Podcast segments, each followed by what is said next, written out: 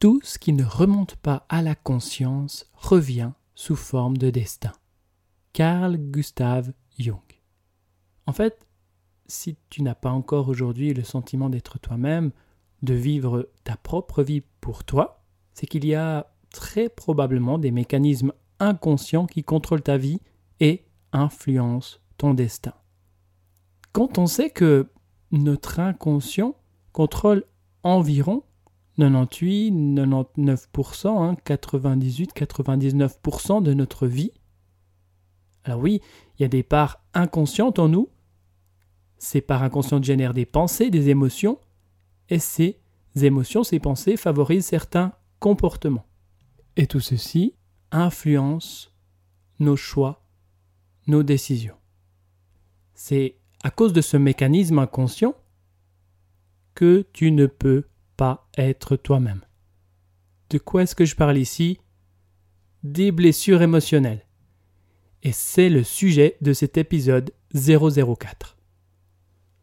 On va voir ensemble ce que sont les blessures émotionnelles, quels sont les mécanismes qui se cachent derrière, comment celles-ci influencent ton quotidien et comment commencer à t'en libérer pour être enfin toi-même. Bienvenue sur l'épisode 004 de Croissance intérieure. Ici Bastien Palmia, éveilleur de conscience, et j'accompagne des hommes et des femmes à se libérer instantanément de leurs blessures et réactivités émotionnelles pour devenir de plus en plus eux-mêmes avec la méthode libre. Croissance intérieure, c'est le podcast qui t'aidera chaque semaine à grandir un peu plus intérieurement en te proposant des pistes de réflexion, des citations, des points de vue, des expériences et des prises de conscience. Alors prends une profonde inspiration et c'est parti. Laisse-moi commencer par te donner une image pour bien comprendre les blessures émotionnelles. Alors comme tu peux le voir sur cette... Ah Ah oui. C'est que tu peux pas... Hmm, non, effectivement tu peux pas voir. Donc je vais essayer de faire les choses différemment et te proposer une métaphore. Alors tu imagines que tu es en train de marcher. Tu fais quelques pas et directement tu commences à avoir une douleur au pied. Et chaque fois que tu vas marcher, c'est la même chose. Tu retrouves cette douleur au pied. Alors tu te dis que tu n'es pas fait pour marcher, qu'il y a cette douleur au pied qui t'empêche d'avancer, et au bout de 5, 10, 15 mètres, eh bien, il y a déjà cette douleur qui se manifeste. Donc progressivement, tu dis bon, je ne suis pas fait pour marcher, c'est pas pour moi, j'abandonne. Et là, un beau jour, il y a tes amis qui te contactent et qui te proposent de faire euh, une balade, d'aller marcher en compagnie. Et toi, tu es assez séduit à cette idée d'aller pouvoir marcher, d'aller pouvoir échanger avec tes amis, alors tu acceptes. Alors que tu commences à marcher, eh bien, cette difficulté revient, ce mal-être, cette souffrance revient. Tu marches, tu marches et tu continues encore à marcher quelques pas, quelques mètres, et là ça devient insupportable. Vraiment insupportable, tu es obligé de t'arrêter. Et de dire à tes amis que tu ne pourras pas continuer avec eux. Et là, il y a un de tes amis qui t'interpelle et qui dit Mais qu'est-ce qui se passe? Est-ce que tu as regardé s'il y avait quelque chose dans ta chaussure? Et là, tout interloqué, tu entends ça, tu dis non, non, j'ai juste une difficulté à marcher et c'est compliqué pour moi, j'ai des douleurs. Je crois que je suis tout simplement pas fait pour marcher. Et là, ton ami te répète à nouveau. Mais est-ce que tu as regardé s'il y avait quelque chose dans ta chaussure qui t'empêche de marcher correctement? Alors là, tu t'arrêtes, tu te baisses, tu délasses ton soulier, tu enlèves ta chaussure et tu observes qu'il y a un petit caillou juste là, dans ta chaussure. Et c'est celui-là même qui t'empêchait de marcher correctement. Alors tu prends ce petit caillou et tu l'éjectes très très loin. Non, tu l'éjectes très très loin. Ah. Oui, exactement. Et une fois que tu l'as éjecté, tu remets ta chaussure et tu observes que ta posture est déjà légèrement différente et tu observes que ce mal-être cette souffrance que tu pouvais ressentir au niveau du pied, eh bien, elle a complètement disparu. Et dès lors, tu peux continuer la balade avec tes amis. Alors peut-être que tu es timide, que tu manques de confiance en toi, que tu es jalouse, jaloux, que tu as peut-être de la difficulté à lâcher prise, que tu as une certaine dépendance affective. Eh bien, sache une chose, tout ça, ce n'est pas toi. Mais il s'agit d'un comportement, de différents comportements induits par tes blessures émotionnelles. Et en fait, tant que tu t'identifies à ces blessures émotionnelles, tu vas ressentir une certaine souffrance. Tout simplement parce que tant que tu t'identifies à ça, c'est comme si ça fait partie de ton identité. C'est moi, je suis comme ça, et pas autrement. Jamais je ne changerai, puisque ça fait partie de moi. Alors que si tu prends conscience, de la même manière que dans la métaphore juste avant, tu enlèves ta chaussure, tu perçois qu'il y a un petit caillou, tu enlèves ce caillou, et là tu observes que ce n'était pas toi. C'était un petit caillou qui était dans ta chaussure. Une fois qu'il est libéré, une fois que tu l'as enlevé, eh bien, tu te retrouves toi-même et tu te libères de cette souffrance. Donc la première chose importante à comprendre, c'est que tu n'es pas tes blessures émotionnelles, tu es bien plus que ça. Ok? Alors maintenant, je vais te proposer de t'arrêter quelques instants, d'enlever tes souliers. Euh, ah, si, seulement si si as changé de chaussettes ce matin, hein, sinon tu les laisses et puis tu feras ça à un autre moment. Tu t'as changé de chaussettes ce matin? Oui. Bon. D'accord, donc très bien. Alors, l'idée c'est de s'arrêter, d'enlever ton soulier, de trouver ce petit caillou à l'intérieur, de voir où il se situe dans ta chaussure, de l'identifier, hein, de voir sa couleur, de voir sa texture, de voir sa forme, et puis de l'enlever et de l'éjecter très très loin. Et cela, c'est ce que je te propose de faire dans cet épisode 004. Certaines personnes, thérapeutes, coachs, ont tendance à parler du fait que il faut faire de nos faiblesses des forces. Que c'est de cette manière-là qu'on peut croître, qu'on peut grandir. C'est en ayant certaines faiblesses, on en fait des forces, et à partir de là, on va pouvoir s'enrichir, devenir encore plus fort. Mais dans mon expérience, lorsqu'on est à terre, avec un tel poids de blessure émotionnelle dans notre sac à dos, comme si on avait plusieurs cailloux de plusieurs kilos dans le sac à dos, on est à terre complètement bloqué. Bien, tu es d'accord avec moi pour dire que c'est un peu compliqué de se relever et de dire qu'il faut composer avec ses faiblesses pour en faire des forces. C'est compliqué de s'aimer tel quel, c'est compliqué de s'accepter tel quel. Et j'ai l'intime conviction qu'on va pouvoir retirer toute la quintessence de ces blessures émotionnelles une fois et une fois seulement qu'on s'en est libéré. Ça nous a permis de faire beaucoup d'apprentissage, de se comprendre soi et d'apprendre à comprendre les autres, ce qui nous permet d'être davantage à l'écoute, compréhensif, empathique. Certainement que tu as déjà lu ou entendu ou entendu quelqu'un qui a lu ou lu quelqu'un qui a... Euh, bon, je te parle ici du livre des cinq blessures qui empêchent d'être soi de Lise Bourbeau. Alors Lise a fait un, magnifique travail de synthèse avec différentes approches et notamment celle d'un psychiatre, John Pierakos, et un psychothérapeute, Alexander Lewan. Ils s'accordaient à dire qu'il existe un lien entre le corps et l'esprit. D'ailleurs, on le verra dans les prochains épisodes, l'impact que peuvent avoir les différentes blessures sur notre physique que tu sois gros. Qui est gros? Je ne suis pas gros. Avez compris Je suis un peu enveloppé, mais je ne suis pas gros. Mettez-vous bien ça dans la tête. Je ne suis pas gros. Euh, oui, euh, un peu enveloppé. Donc, on parlera de ça dans l'épisode 006 et 007, ou si tu as un corps fin, maigre, ça, ça sera abordé dans le prochain épisode 005, Bref, sache que ta morphologie, ton physique, donne une indication précise sur tes blessures émotionnelles. Mais que sont exactement les blessures émotionnelles et quel est le mécanisme qui se cache derrière?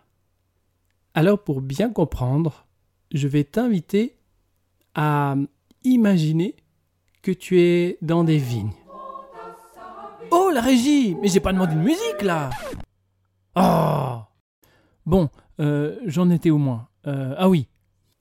Et tu imagines là une grappe de raisin.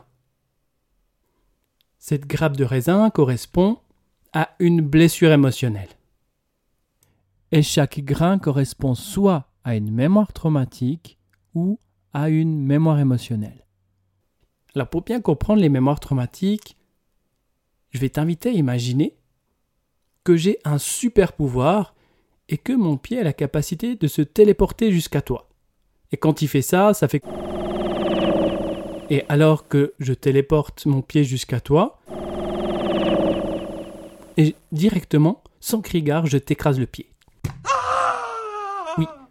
Ça peut faire mal, mais dis-moi, est-ce que ça t'a fait peur?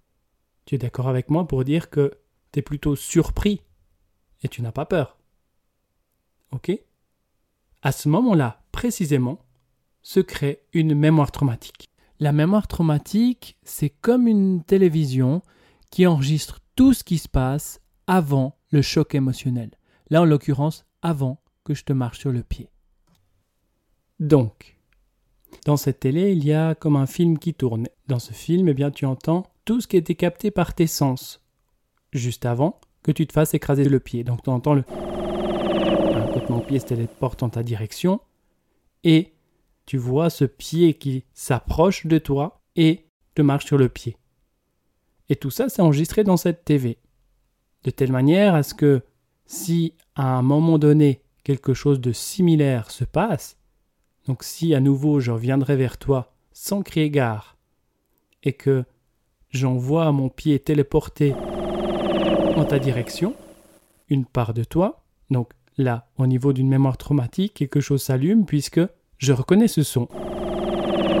peut correspondre à quelque chose de dangereux puisqu'à un moment donné, on peut marcher sur le pied. Et en plus de ça, je vois un pied qui s'approche, alors directement, qu'est-ce que tu fais? Tu retires le pied. Et là, tu es dans une réaction, tu réagis, et là, tu installes une stratégie inconsciente de peur pour éviter de souffrir, pour éviter de revivre un danger, pour éviter de revivre une mort pour ton cerveau reptilien responsable de ta survie. Tout cela, toutes ces mémoires traumatiques sont logées au niveau de ton cerveau reptilien responsable de ta survie. Sur chaque télé, il y a une scène qui correspond à un moment où il y a eu un danger, un moment où ton cerveau reptilien a perçu la mort. Pour éviter de mourir, qu'est-ce que fait ton cerveau reptilien? Il enregistre toutes ces informations-là. Et s'il y a des paramètres que tu retrouves à un certain moment, eh bien, il va tirer la sonnette d'alarme pour éviter de retomber dans les mêmes travers. Donc, mémoire traumatique, c'est cette TV. Et la mémoire émotionnelle, c'est le vigile. Alors, certainement que tu as déjà vu un de ces films américains dans le sous-sol. Alors, on ne sait pas pourquoi c'est toujours dans les sous-sols, mais il y a un flic qui est en train de regarder différents écrans TV qui sont connectés à des caméras de l'immeuble. Et en fait, il contrôle tout ça. Et dès quelque chose qui lui paraît anormal, eh bien, il tire la sonnette d'alarme. Eh bien là, ce qui peut paraître anormal, c'est que ce qui figure sur une de ces TV, eh bien, on le retrouve dans la réalité. C'est ce qu'on est en train de vivre. Et du coup, entre ce qu'on est en train de vivre et ce qu'on a en référence à l'intérieur de nous, sur ces télévisions, à ce moment-là, on se dit si y a tel paramètre que je suis en train d'expérimenter à l'extérieur, j'entends un pied s'approche, attention, dans mes références, j'ai bien cette télévision qui indique que la suite c'est petite mort pour le cerveau reptilien. Donc, qu'est-ce qui se passe? Je tire la sonnette d'alarme, peur, pour retirer le pied.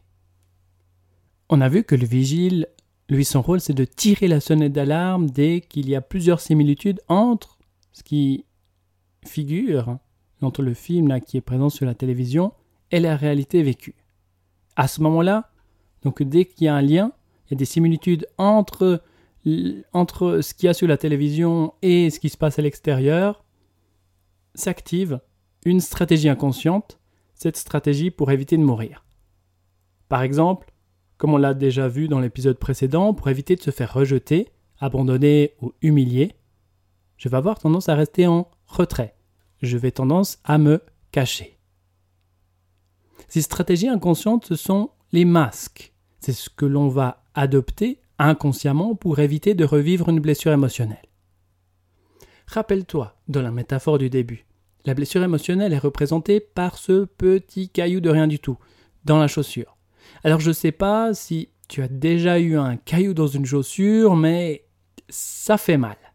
Donc, en imaginant que c'est le cas, donc le cas pour toi, que tu as ce petit caillou dans la chaussure, et que tu n'en as pas encore conscience, tu vas avoir tendance à positionner ton pied dans la chaussure de telle manière à ce que ton pied soit moins en contact avec ce petit caillou.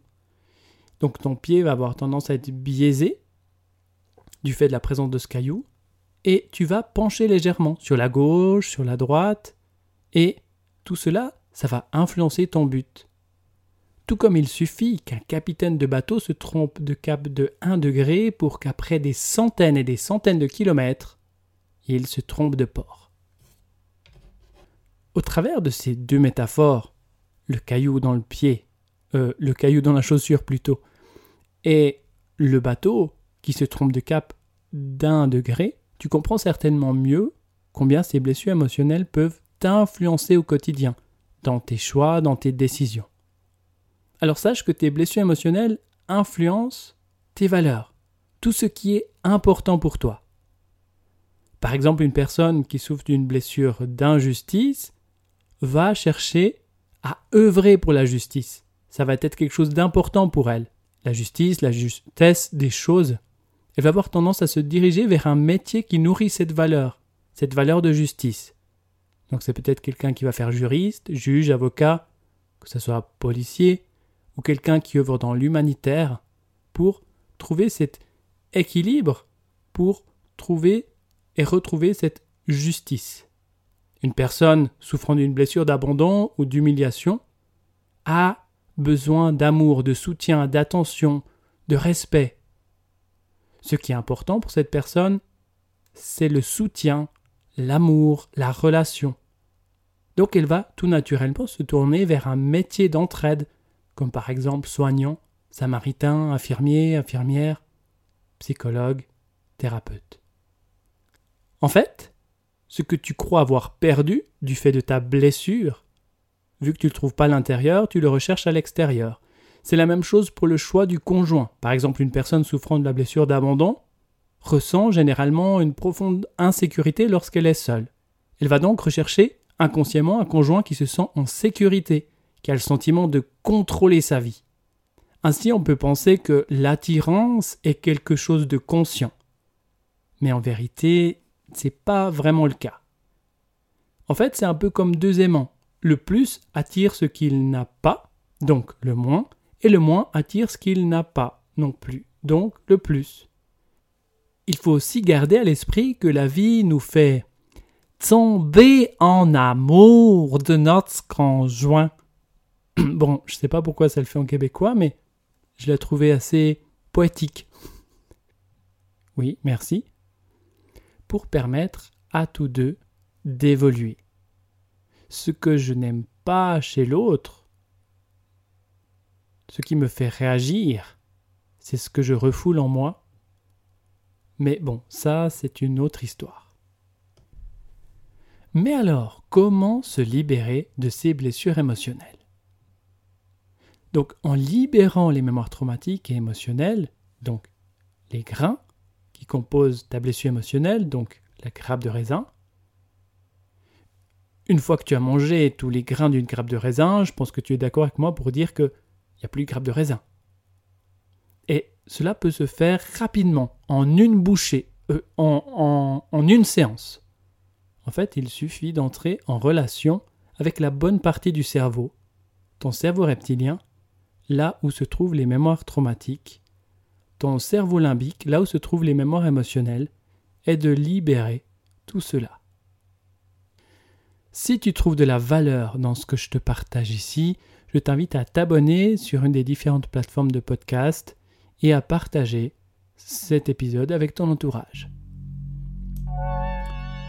Dans le prochain épisode, nous allons parler de la première des cinq blessures émotionnelles. Il s'agit de la blessure la plus profonde. Celle-ci peut amener un profond mal-être et une envie de disparaître. D'ailleurs, c'est peut-être la raison pour laquelle une personne souffrant de cette blessure peut manger à peu près tout et n'importe quoi et ne pas prendre un kilo. Il s'agit de la blessure de rejet. On se retrouve avec grand plaisir dans le prochain épisode et d'ici là et jusqu'à notre prochain rendez-vous, au travers des différents événements et situations que tu vis, continue sans cesse de croître intérieurement. Merci